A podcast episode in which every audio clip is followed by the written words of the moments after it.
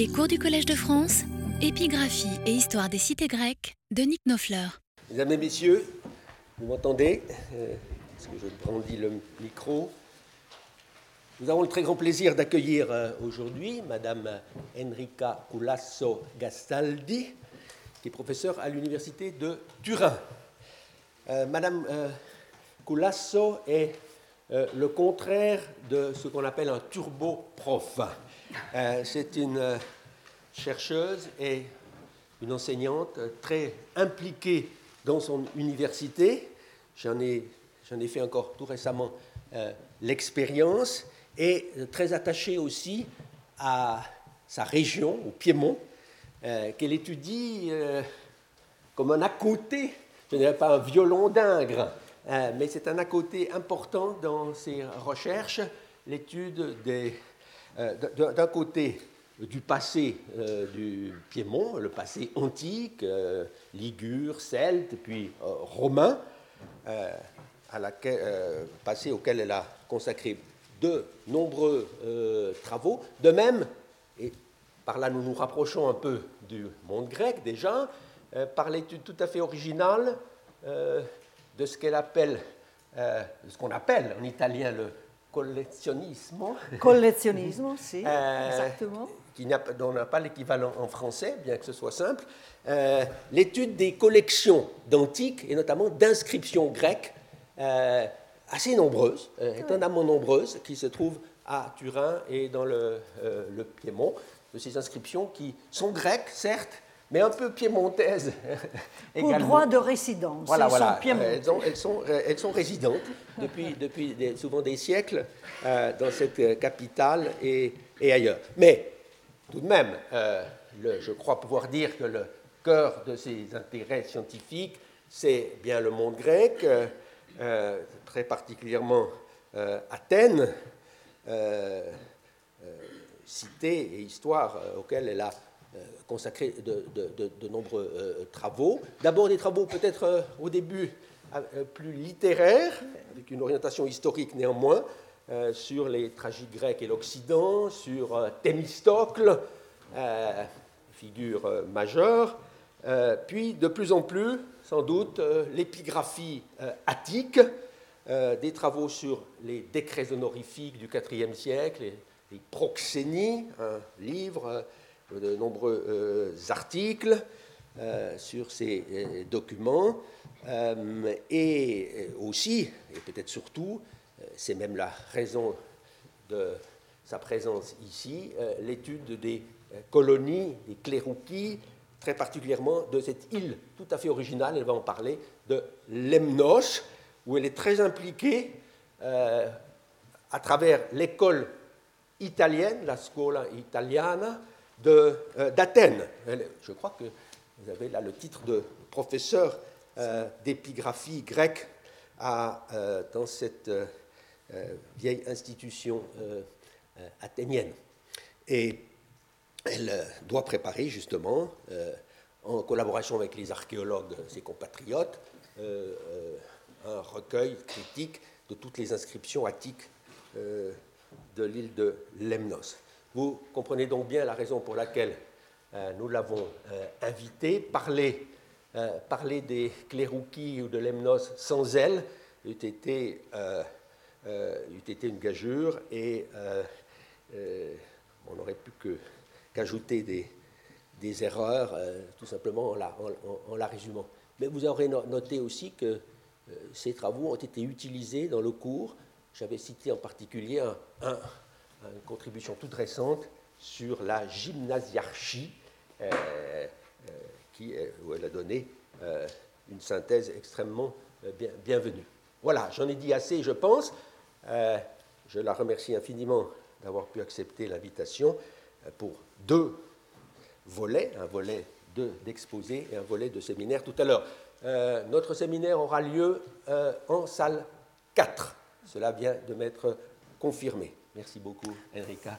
Merci. Merci. Merci à tous, messieurs, dames. Je vous remercie pour votre présence ici. Je suis très contente d'être parmi vous. Hein.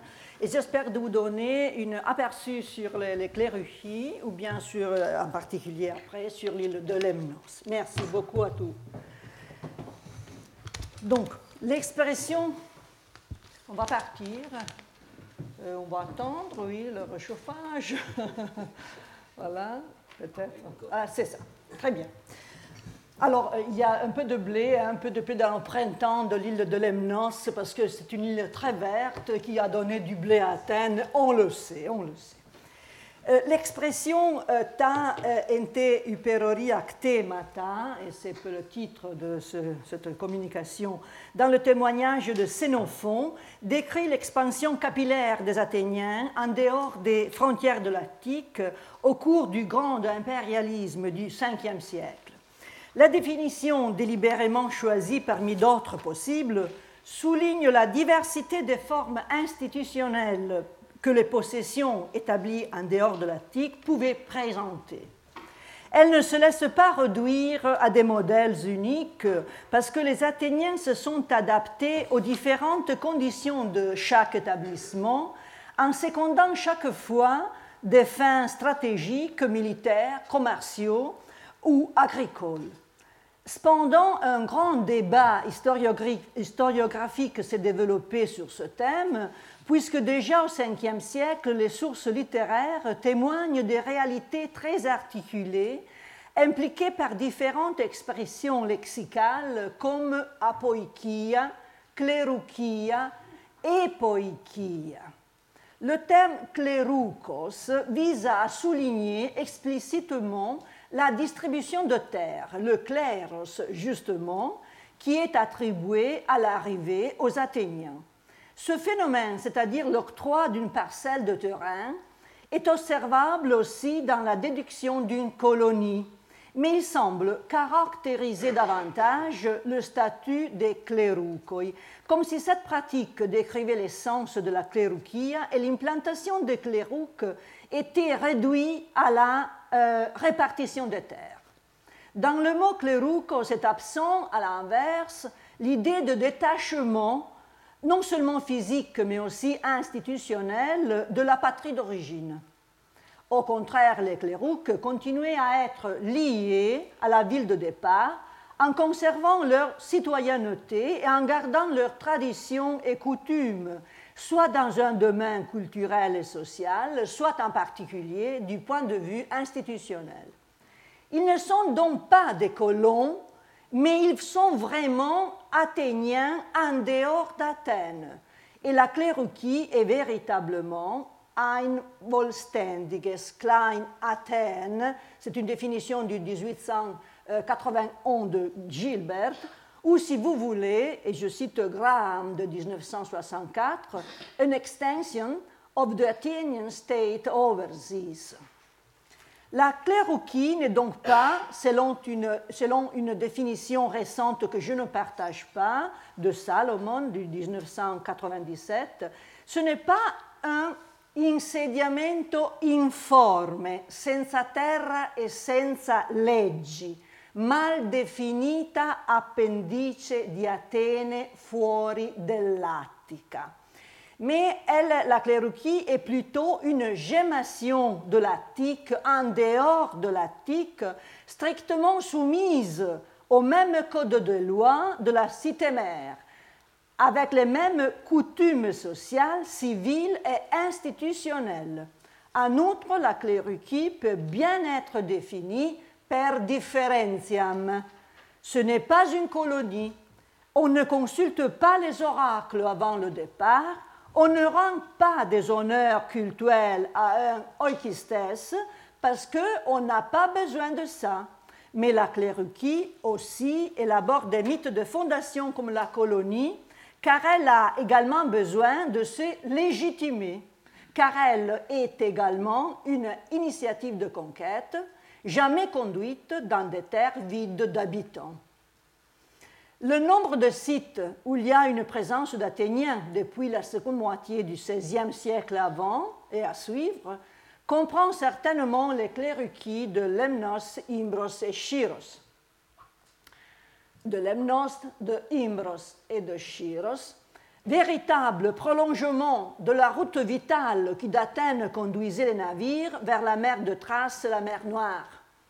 L'attention de mon, équipe de Turin pour ce thème découle d'une fructueuse collaboration avec l'école archéologique d'Athènes et avec son directeur, le professeur Emanuele Greco qui a donné un nouvel élan euh, à la longue tradition des fouilles euh, et d'études dirigées par les Italiens sur l'île de Lemnos depuis les années 30 du dernier siècle. Ici, on a une photo, hein. il y a là-bas, sur la gauche, il y a M. de la Seta, qui était l'ancien directeur des années 30.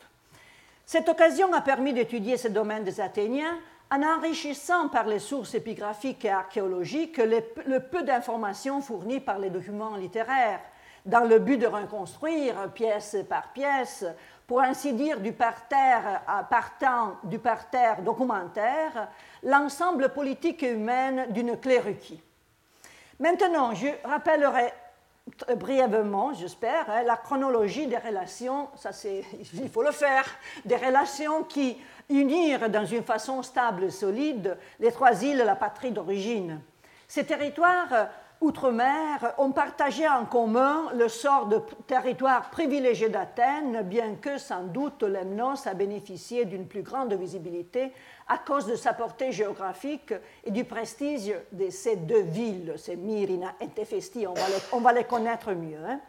Les îles au 5e siècle sont des territoires contrôlés par Athènes tandis que leurs habitants se battent en tant que protagonistes à côté des Athéniens, avec lesquels ils partagent les opérations militaires les plus dangereuses.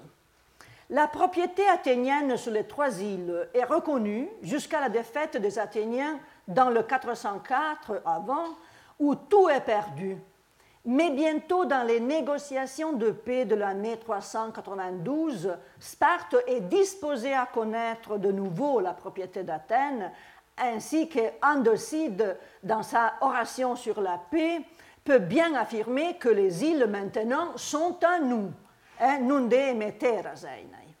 mais c'est dans le 387-6 que le grand roi de Perse, avec le maximum d'autorité possible, affirme l'autonomie de toutes les cités grecques, à l'exception de Lemnos, et Chiros, ces îles, comme pour le passé, Osperto, Archaion, sont des Athéniens.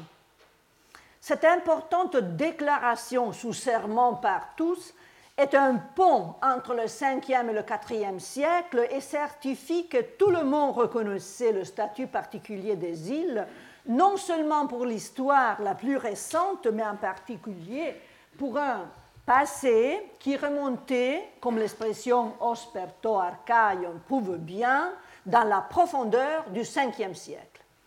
Au cours du 4e siècle, en outre, nombreux documents épigraphiques témoignent la propriété d'Athènes sur les îles, même au milieu des difficultés de la guerre des Alliés et sous les coups répétés de Philippe II euh, roi de Macédoine, qui a investi Lemnos et Imbros aussi, et prend des prisonniers parmi les Athéniens qui sont obligés d'y maintenir des troupes aussi en hiver. En 338, malgré la défaite dans la guerre avec la Macédoine, Athènes obtient la confirmation de ses cléruquis, euh, qu'on peut le déduire à partir des sources littéraires et épigraphiques de l'âge de Lycurgue. Toutefois, Lorsqu'Athènes est dominée par Cassandre, elle reste séparée de ses clérouquis, comme, ou bien séparée de Lemnos, on le sait, qui demeure fidèle à Antigone euh, le borgne, Monophthalmos. Enfin, une expédition militaire ordonnée par Cassandre est renforcée par les Athéniens des vastes îles, incapables toutefois de soumettre euh, par siège l'un des deux villes de l'île, hein, c'est Myrina surtout, on, le sait, qui est à, sa cause de, sa position naturellement fortifiée et qui est défendue par des murs puissants.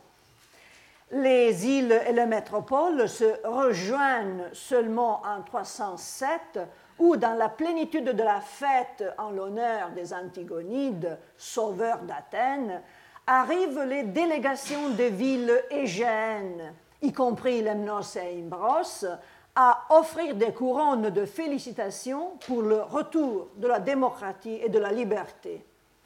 Mais six ans après seulement, avec la, avec la bataille d'Ipsos en 301, Athènes perdit ses îles qui passent sous le régime autoritaire de Lysimaque pour revenir bientôt, en 281, se rejoindre à la mère patrie, merci à la générosité de Séleucos gagnant sur Lysimaque. L'histoire du IIIe siècle est mal connue de ce point de vue, surtout après la défaite d'Athènes dans la guerre de Crémonide, bien que certains documents athéniens semblent témoigner d'un lien étroit entre la ville et ses îles. La ville d'Athènes, j'entends. La chronologie de ces inscriptions, toutefois, n'est pas strictement euh, n'est pas strictement exactement déterminée, mais des considérations d'ordre palographique pourraient également suggérer une datation au milieu du IIIe siècle, en ouvrant la possibilité qu'un accord avec Antigone Gonata euh, était intervenu en vue de reconnaître la dépendance des établissements égènes d'Athènes. Mais nous ne savons pas si la propriété athénienne pouvait s'opposer au caractère agressif de la politique étrangère du Philippe V dont nous connaissons l'intérêt pour le sanctuaire des dieux Kabir à Lemnos. Certes, Athènes, à cause désormais d'une puissance militaire limitée et d'une choix forcé de neutralité, pouvait seulement demander le retour de son petit, ou mieux, de son très petit empire. Mais le parti a changé. Le Dominus, nouveau et très puissant, et maintenant le Sénat romain. Si le retour des îles n'a pas eu lieu en, 196, comme quelques fragments de la tradition polybienne semblent témoigner, il est certain que les Athéniens l'ont demandé à plusieurs reprises en faisant valoir leur titre d'ancienne propriété. Mais c'est seulement à la fin de la Troisième Guerre macédonienne, c'est en 167-6 avant, que Lemnos retourne aux Athéniens témoins Polybe. Et avec elle aussi Imbros et Chiros. Hein. Ce n'est pas un hasard si les gens de, si les gens de euh, Myrina remercient la déesse dans une inscription très bien connue pour avoir assuré le retour des îles qui déjà auparavant euh, était de propriété du peuple d'Athènes. Hein, déjà auparavant, tom proteron uparcuson neson, toidemoi, toiatsenaioi. La correspondance dans ce texte avec la dictée de la paix du grand roi, qui récitait os per comme par le passé, est frappante. C'est désormais évident que les grandes coordonnées historiques offrent seulement des points de repère à grande maille, mais nous cachent l'information qu'on aimerait savoir sur les institutions des îles, sur la qualité de leur appartenance à Athènes, sur la population résidente et sa culture, sur les activités économiques, les pratiques religieuses, sur la céotère et sur les rites funéraires. Mais je parlerai maintenant de Lemnos, si vous voulez, qui est, un valable paradigme des autres protagonistes, hein, Imbros et Chiros, essayant de souligner les points forts des nouveautés mises au jour par le groupe de travail d'Athènes et de Turin. Tout d'abord, nous pouvons dire que, après les guerres médiques, L'occupation de l'île par Athènes remonte, ça c'est une nouveauté, remonte au, deuxième quart du 5e siècle, c'est-à-dire l'âge de Simon, avec une présence des familles et un caractère de permanence sur le territoire. Ce sont les plus anciennes tombes de Héphaestia et de Myrina, les deux villes de l'île, qui nous en offre la preuve matérielle. Vous voyez ici les laits cutoyactiques à figure noire, très bien datés, hein, dans une étude de Sveva Savelli. Vous voyez ici une épinetron, c'est une affaire tout à fait féminin hein, euh, pour des femmes, hein, de la euh, tombe 44, c'est du deuxième quart du cinquième, toujours Sveva Savelli qui l'a étudié. Et vous voyez ici des chaudrons de bronze, hein, des poignées de chaudrons qui nous datent du deuxième quart du cinquième, avec des comparaisons dans le céramique d'Athènes, et c'est Daniela Marchiandi qui l'a étudié. La documentation pertinente à la facies pré-grecque des Tyréniens disparaît complètement avec, la fin du 6e siècle, pardon, 6e siècle, comme si un événement traumatisant avait coupé du nez la relation de cette population avec l'île. Leur céramique et leur choroplatie très particulières sont éteintes. Si quelques Tyréniens survivaient encore sur l'île, il n'a donné aucun signal de soi, puisque la rupture de la culture matérielle ne laisse aucune place au doute. L'archéologie témoigne l'arrivée des Athéniens qui remplacent les anciens habitants dans les lieux de culte en hellénisant les préexistantes divinités épicoriques. C'est le même avec le culte de la déesse Artémis, hein, Artémis, vous la voyez, avec les dieux Kabir aussi, un ancien culte à mystère qui avait son siège sur un promontoire panoramique face au site d'Ephestia, et on va le voir.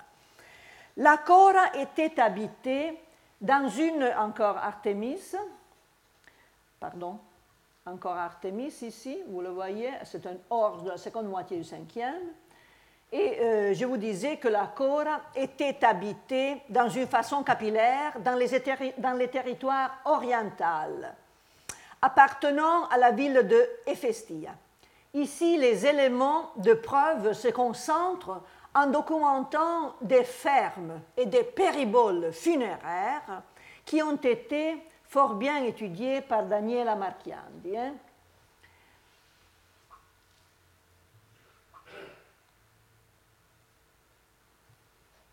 Par Daniela les, deux, périboles dans la Cora. Ici, euh, périboloi funéraires et aussi ferme ensemble. Ici, les témoignages des bornes, encore, je vais, je procède, les bornes, les oroi, qui rappellent un gage sur des biens fonciers ou immobiliers, se surposent exactement aux données archéologiques ce qui prouve l'exploitation généralisée, des terres avec des pratiques économiques et des initiatives développées de près. La carte archéologique nous indique graphiquement ces données qui sont concentrées dans la partie orientale de l'île. Vous voyez les périboles fouillés, les périboles soupçonnés et en bleu foncé les indications des bornes de gage, hein, euh, tandis que dans la partie occidentale de l'île, cependant, nous supposons plutôt l'existence d'une grande propriété foncière. Il suffit de rappeler l'oros retrouvé dans la localité de Condia, je vous l'ai indiqué, datant du IVe siècle avant, qui préserve le seul cas existant sur l'île d'Apotimema dotal, c'est-à-dire un borne pour garantir le retour des biens d'auto. La tradition de donner une do nous entraîne dans le monde des riches familles athéniennes, mais dans notre cas, nous pouvons être sûrs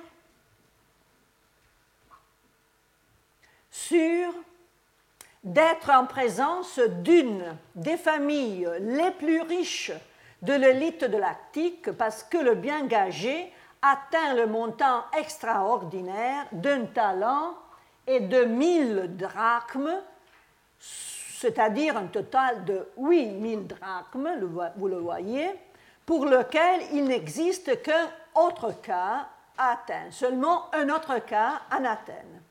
Les valeurs moyennes pour cette catégorie de documents ne dépassent pas les 2000 drachmes. Le Hors de Condia constitue donc la preuve de l'existence in situ de grands domaines, car la famille du marié fournit un gage constitué par terrain, c'est-à-dire par coria.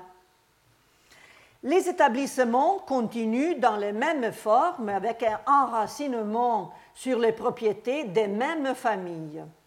Dans les monuments funéraires familiaux, en effet, les générations sont clairement identifiées, avec une hiérarchie pyramidale parmi les titulaires des sépultures. Les données archéologiques attestent donc une continuité absolue entre le 5 et le, 5e et le 4e siècle, de façon qu'on ne peut pas diversifier entre le IVe siècle et les générations précédentes des colons, au moins à partir de la culture matérielle. La population résidente est toujours la même, attique et seulement attique. Elle vit selon les coutumes de l'Attique contemporaine et enterre ses morts après les mêmes traditions. L'association entre les périboles funéraires et les, fermes et les bornes de gage prouvent que la population est résidentielle. Les mores hein, sont attiques. Les clérouques contrôlent le terrain sur lequel ils conduisent des transactions économiques d'hypothèque et de prasis epilusei, c'est une expression grecque qui signifie une vente sous conditions résolutoires de restitution. Tout cela a conduit à reconsidérer le rôle juridique du clérouque et sa relation avec la terre. L'archéologie a montré la vie des colons, les deux principales villes pour lesquelles l'île a été définie d'Hippolis sont Ephésia, plus ouverte,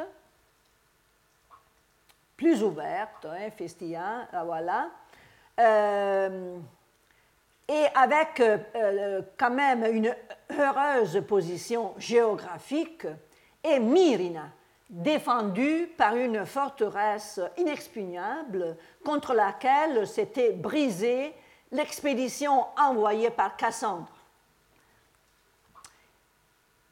Voilà une particulier de la ville de Myrina avec les endroits archéologiques et les fouilles. Il y a deux sanctuaires extramuros, l'Artemision, ça c'est le, lieu de provenance des photos des dessins. Euh, il y a l'Artemision, euh, ça, il y a la forteresse inexpugnable encore, pardonnez-moi, de, de Myrina, avec les indications de murs puissants et je vous indique avec les flèches la localisation, mais aussi vous voyez ici le, détail des murs très puissants de la ville de Myrina. Voilà, les voilà. Ici, il y a une belle vieille photo prise de Frédéric hein, de, 1906. Euh, donc, deux sanctuaires, extramuros, que je vous indique maintenant, c'est le, le d'Artemis et Myrine. Hein. Et le sanctuaire, on a des détails de l'archéologique hein, du sanctuaire d'Artémis euh, tout près de Myrina. Et vous voyez ici le euh, sanctuaire des dieux Kabir, hein, perché sur un promontoire balayé par le vent face à Héphaestia. Nous connaissons dans tous les deux sanctuaires, tous les deux, la continuité de vie à partir de la facies tyrénienne, ici c'est localisé, à continuer avec l'âge classique et hellénistique, et enfin encore romain. Le matériel archéologique a bien illustré les procédés de la koiné estiasis, c'est-à-dire le repas en commun des fidèles, et les rituels nocturnes sur l'exemple des mystères de l'Eusis. L'épigraphie, en outre, a peuplé les grandes coordonnées historiques en les remplissant des visages, des sentiments, des relations, des histoires des clérouques, parfois à un, niveau, seulement local, mais parfois aussi en liaison avec des réalités extra-insulaires, avec les pays frontaliers, mais surtout avec la patrie d'origine, Athènes. Les Lemniens, géographiquement, géographiquement lemniens, sont profondément athéniens. Ils conservent au fil du temps la dénomination démotique et les institutions attiques. Mais les sources, épigraphiques témoignent, il faut le dire, les formes institutionnelles et politiques de la cléruquie relativement tard, à la fin du cinquième debout du quatrième, quand Lemnos est véritablement un petit clone d'Athènes. Cette situation continue sans interruption au passage même du IVe siècle à l'époque hellénistique. D'un point, de vue institutionnel, les deux villes de Myrina et Festia ont chacune leur propre centre de délibération et d'administration. Chaque ville a sa propre ecclésia. Hein. Euh, les décrets y sont égaux hein, euh, à ceux de l'Attique. On y trouve les mêmes formules. L'assemblée est présidée par les neuf proèdres un pour euh, tribu qui n'est pas la, chacune tribu qui n'est pas la Britannie. Les proèdres euh, qui sont nommés par Héphaestion euh, ont également la tâche de présider l'assemblée des initiés du Cabirion. Les tribus étaient dix, puis ils étaient douze, hein, suivant, suivant, la fortune des Antigonides à Athènes. C'est le même la politique honoraire du démos local investit dans deux cas identifiés une sphère élevée de décision politique, comme l'octroi de la proxénie, ce qui indique un engagement direct de la part d'Athènes. Nous croyons que la mesure pouvait trouver son accomplissement seulement après la ratification officielle à Athènes. Dans trois autres occasions, datant du IIIe et du IIe siècle avant, nous savons que l'île a fait recours à la sanction de la métropole opposant Kyriai odoreai osin afin que les mesures soient mises en œuvre hein, par Athènes aussi. Il y a là la mémoire des ambassadeurs que la ville de Festia envoya à Athènes pour faire approuver dans un cas la citoyenneté et dans les deux autres cas les megistai les honneurs les plus élevés, déjà délibérés dans l'île, mais ratifiés à Athènes. Dans l'un d'eux, la ratification officielle d'Athènes se lit comme suit kai einai autois curias tas doreas, tas dedomenas, hypotudemu tune en effastiai. Soit pour eux valables les résolutions honoraires déjà ratifiées par le peuple d'Ephestia. Cette documentation illustre les formes d'autonomie, vous avez vu, d'autonomie, mais d'autre part aussi de dépendance de la clérouquie envers sa patrie d'origine. Deux plaques héliastiques en bronze, bien que fragmentaires, posent aussi la question de savoir si les procédures judiciaires et le tirage au sort des juges étaient prévus à Lemnos. Je le crois, mais euh, la mobilité de, des clérouques allant et en revenant d'Athènes pourrait suggérer également bien un service effectué dans, dans la patrie par des clérouques qui ont après choisi de vivre dans les territoires d'outre-mer de la police.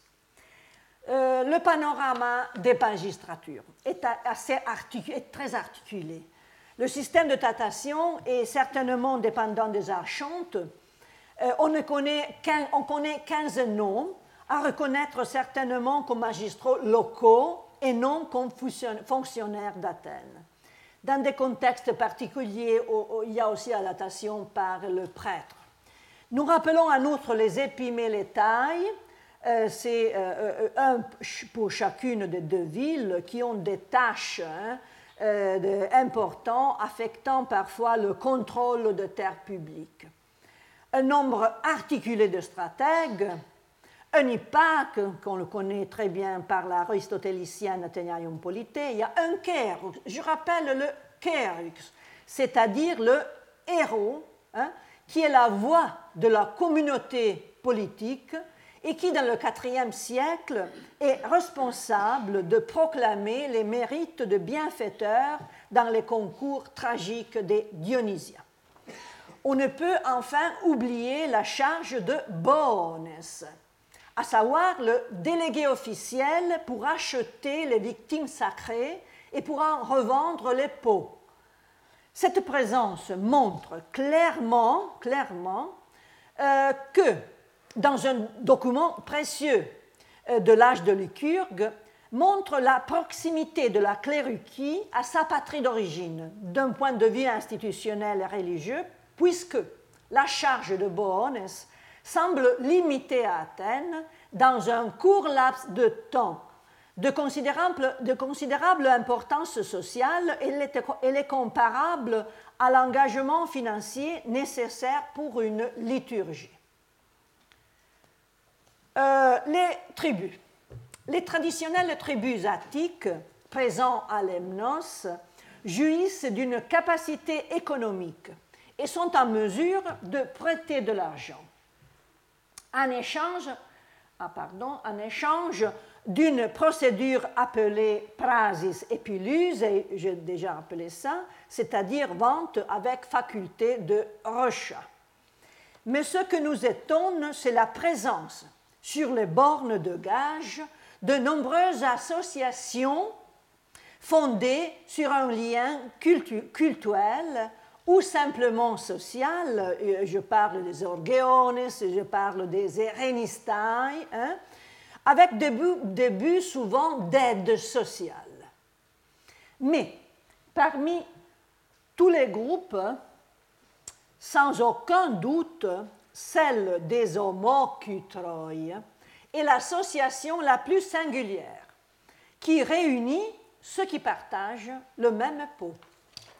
Adeptes d'un culte sans doute kabirique, qui célèbre le rite autour d'une koiné estilasis, dont le pot. Hein, euh, je tiens à souligner que les camarades de Pau ont accordé un prêt de seulement, de seulement euh, j'indique euh, le, lieu où, on peut lire, on, l'a très, très, mal lu avant, hein, avant Homo hein, c'est un datif. Euh, je tiens donc euh, je tiens à souligner qu'ils ont accordé euh, un prêt de seulement 50 drachmes, ce qui semble être le crédit le plus bas en absolu de cette série documentaire, attesté seulement une fois encore dans un Horos d'Athènes. Donc à Lemnos, nous avons la plus haute, la plus haute indication, le plus haut montant et le plus bas en absolu. Le monde cultuel comprend beaucoup de divinités. J'ai déjà rappelé Artémis, hein, qui a été objet d'un culte à la première arrivée des Athéniens. Mais on ne peut pas oublier Héphaïstos, hein, éponyme de l'une des villes de l'île, largement représenté dans la littérature en, relation avec le sol volcanique de l'île et les traditions métallurgiques de la population pré-hellénique des Sinties. À côté, nous avons les dieux Kabir. Euh, je Voilà, les deux Kabir, euh, les dieux Kabir, les mégaloïtséoi, qui préservent les traits d'anciennes divinités pré-helléniques, déjà objets de la vénération des Tyréniens. Encore un, exemple, pardon, encore un exemple ici. Les voilà. On, peut lire la, dédicace au dieu euh, dans cette ligne. Euh, et ces dieux euh, étaient vénérés sur le promontoire de Clos, et on l'a vu, euh, qui remplace le sanctuaire dans l'âge athénien, qui remplace le sanctuaire tyrénien avec 50 ans seulement de vide. Il y a un vide là de documentation au milieu du 5e siècle. Et les étapes ultérieures du sanctuaire, on l'a vu avant, se poursuivent pendant la période hellénistique et romaine. Euh, nous avons dans la documentation des, inscriptions aussi euh, la Ecclesia ton tetelesmeno, c'est-à-dire l'assemblée des initiés, hein, se réunissait dans le Kabirion. Il est attesté euh, pendant toute l'âge hellénistique, etc. Hein. bien que sa définition reste incertaine dans sa composition, elle est sans doute en rapport avec le démos de Héphaestia, par les proèdres duquel elle est présidée.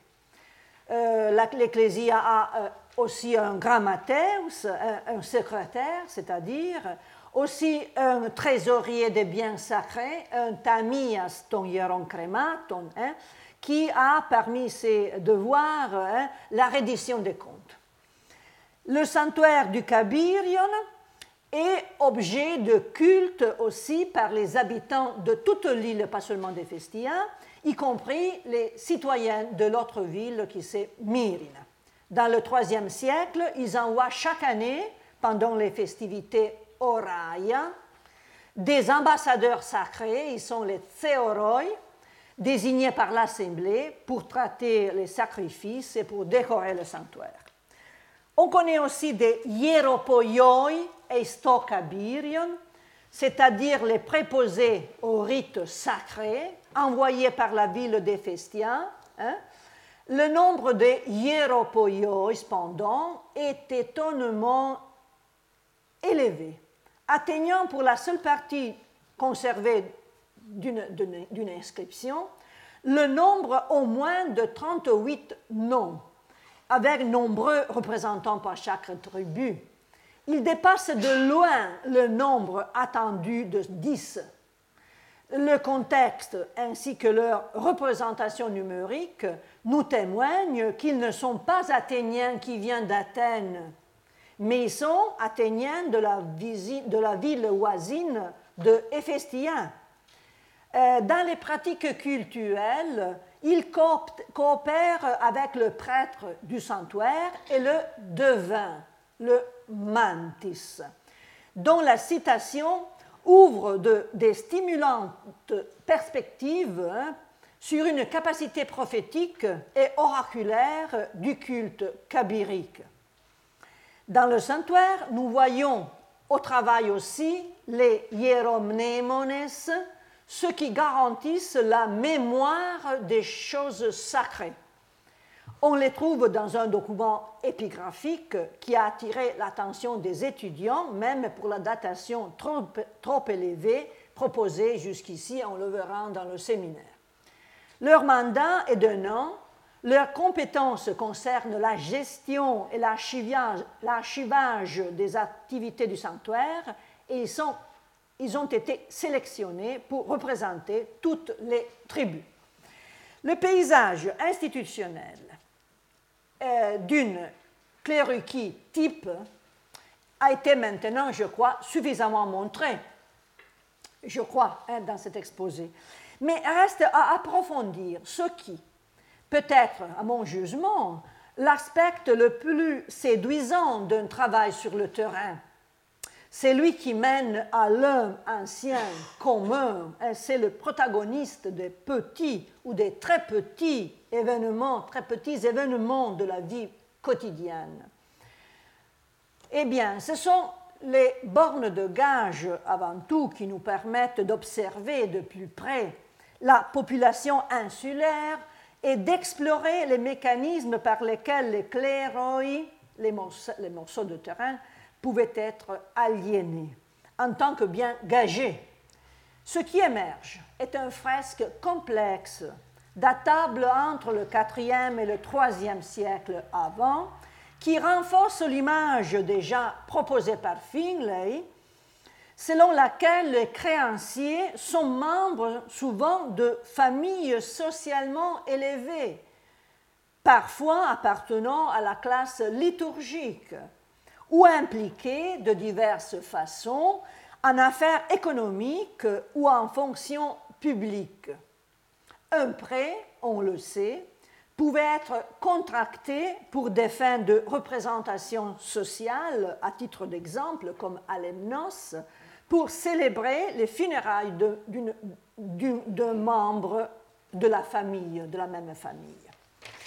Le microcosme d'individus que cette classe documentaire nous donne est rempli non seulement par les créanciers de l'emprunt, mais aussi par les garants des transactions économiques chargés de conserver les textes des accords et qui jouissent d'un crédit personnel chez les deux partenaires.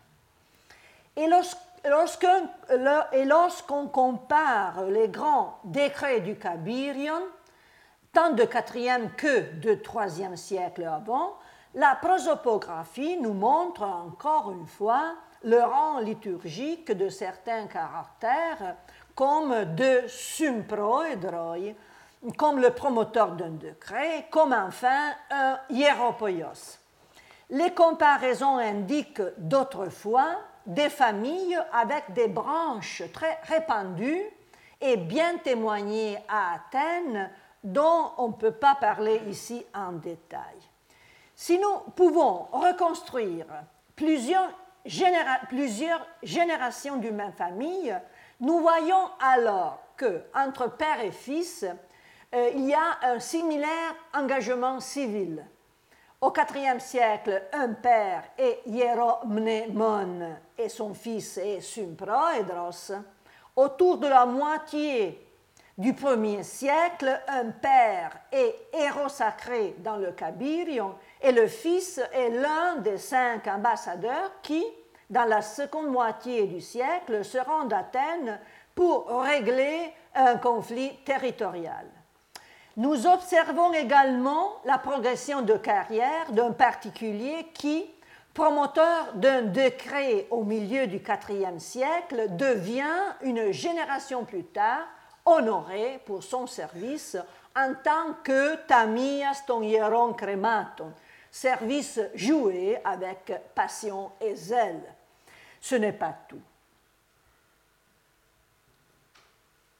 les mêmes familles pouvaient rester, et ça c'était intéressant, pendant plusieurs générations sur le même corion, sur la même portion de terrain, et dans la même ferme, tant que la documentation des périboloi funéraires a abondamment prouvé, mais dans certains cas, c'est l'épigraphie qui nous témoigne avec certitude la résidence de longue durée des cléruques.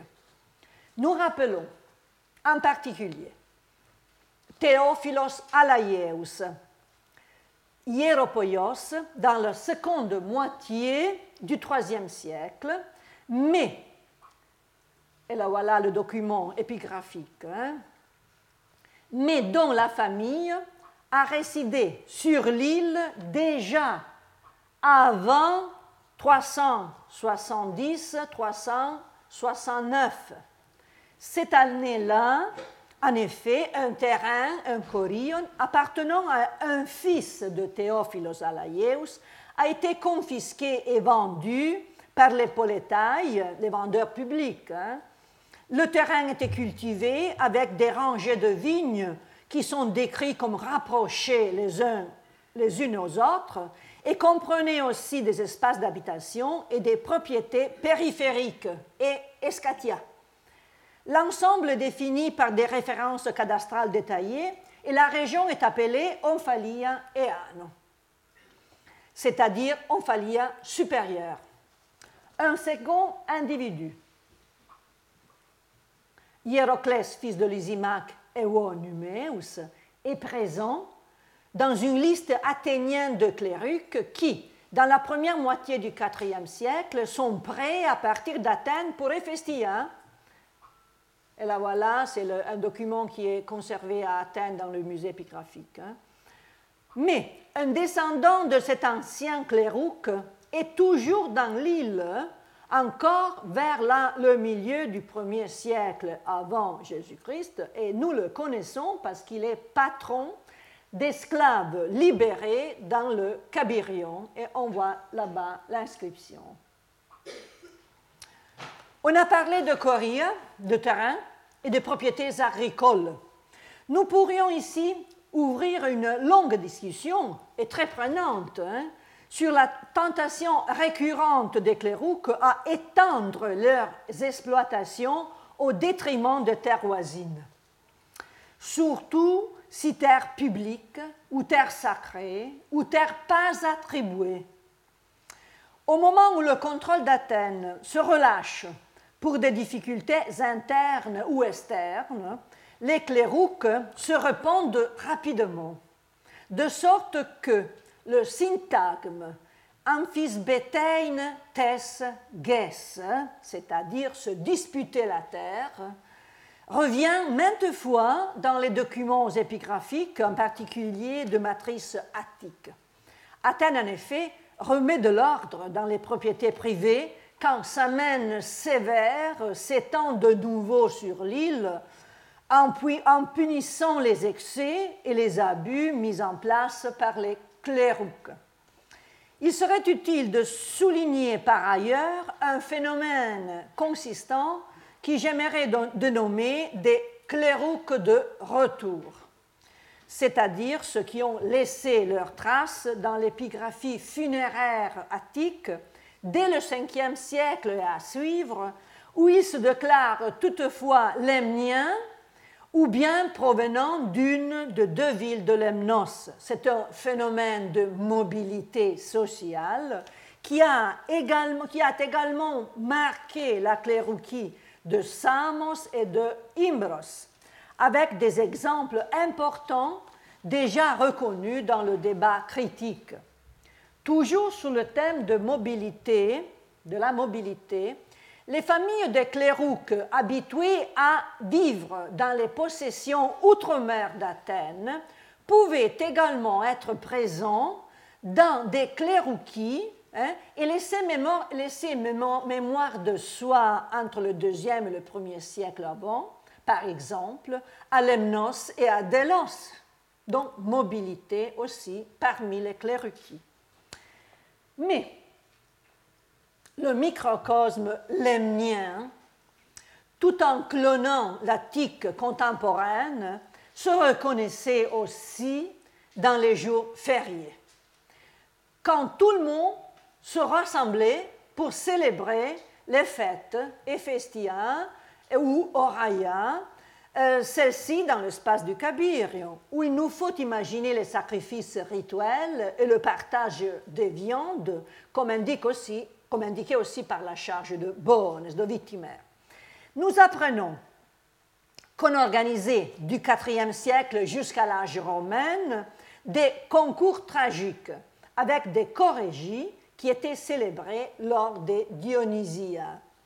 Cet événement festif fournit habituellement l'occasion de la proclamation des mérites des bienfaiteurs qui avaient été, avaient été, déjà honorés par un décret de la communauté politique.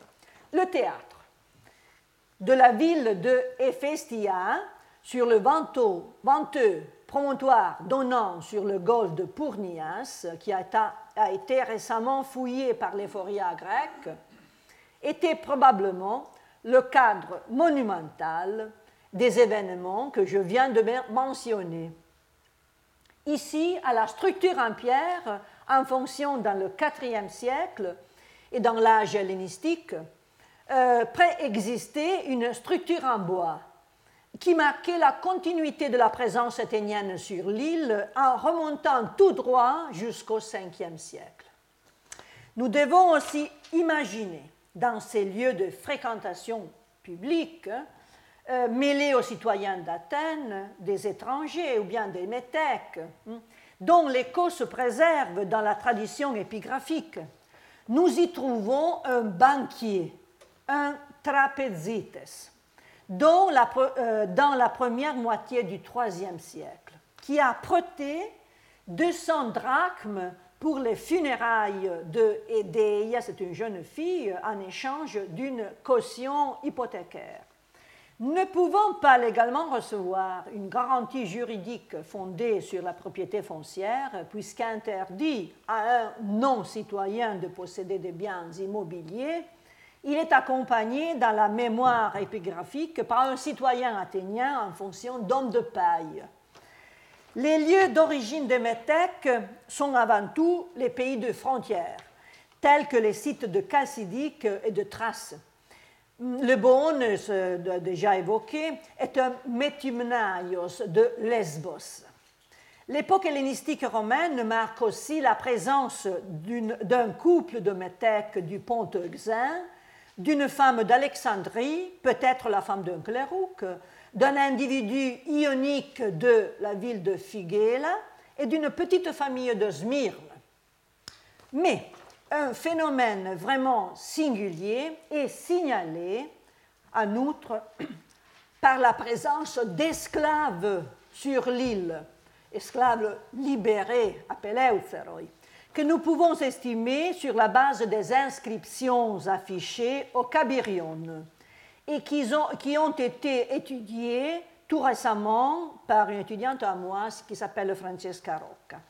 Les manumissore, hein, c'est-à-dire les maîtres qui donnent la liberté, sont athéniens de Lemnos, appartenant à l'élite de l'île, qui libèrent, vous avez des, aperçus sur le, flanc, sur le, derrière, la pierre est complètement écrite, vous le voyez partout, hein, partout il y a des lettres. Et voilà, c'est extraordinaire, la pierre.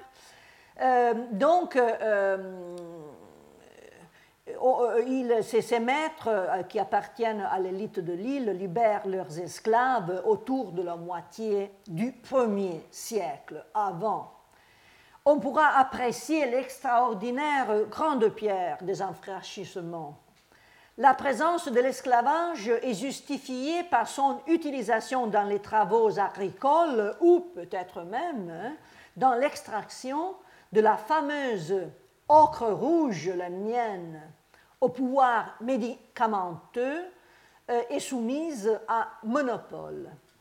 Dans un cas, un hierokerux, un héros sacré, pour sanctionner officiellement l'abandon de la servitude, est chargé de stélographein, c'est-à-dire d'écrire sur pierre pour informer la communauté, inscrire les noms des nouveaux affranchis dans le cadre des fêtes Oraya.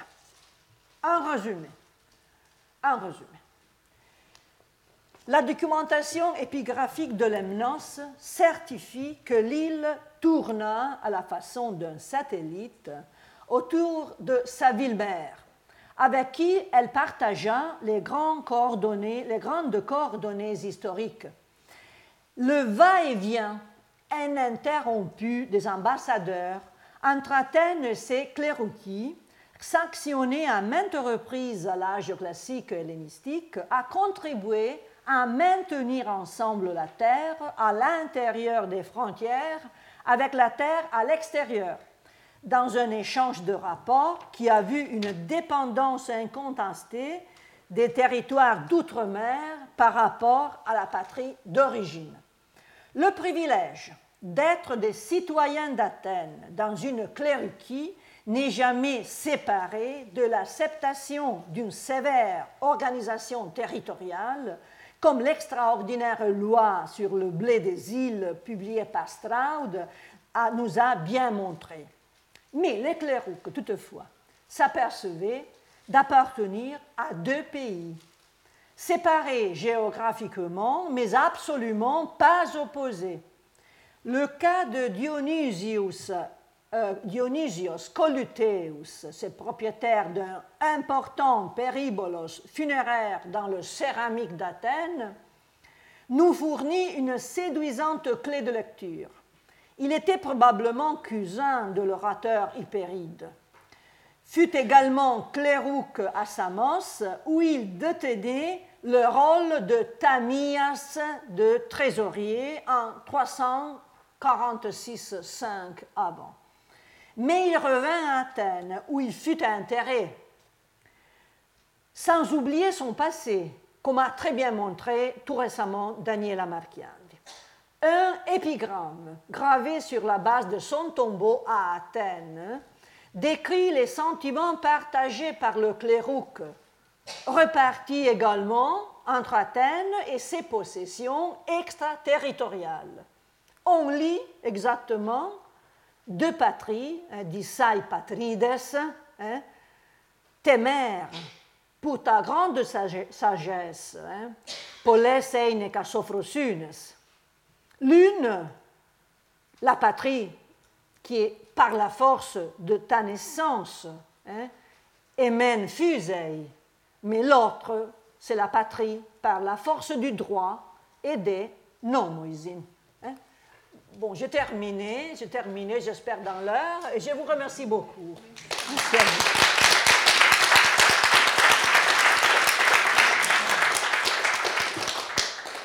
Retrouvez tous les contenus du Collège de France sur www.colège-2-france.fr.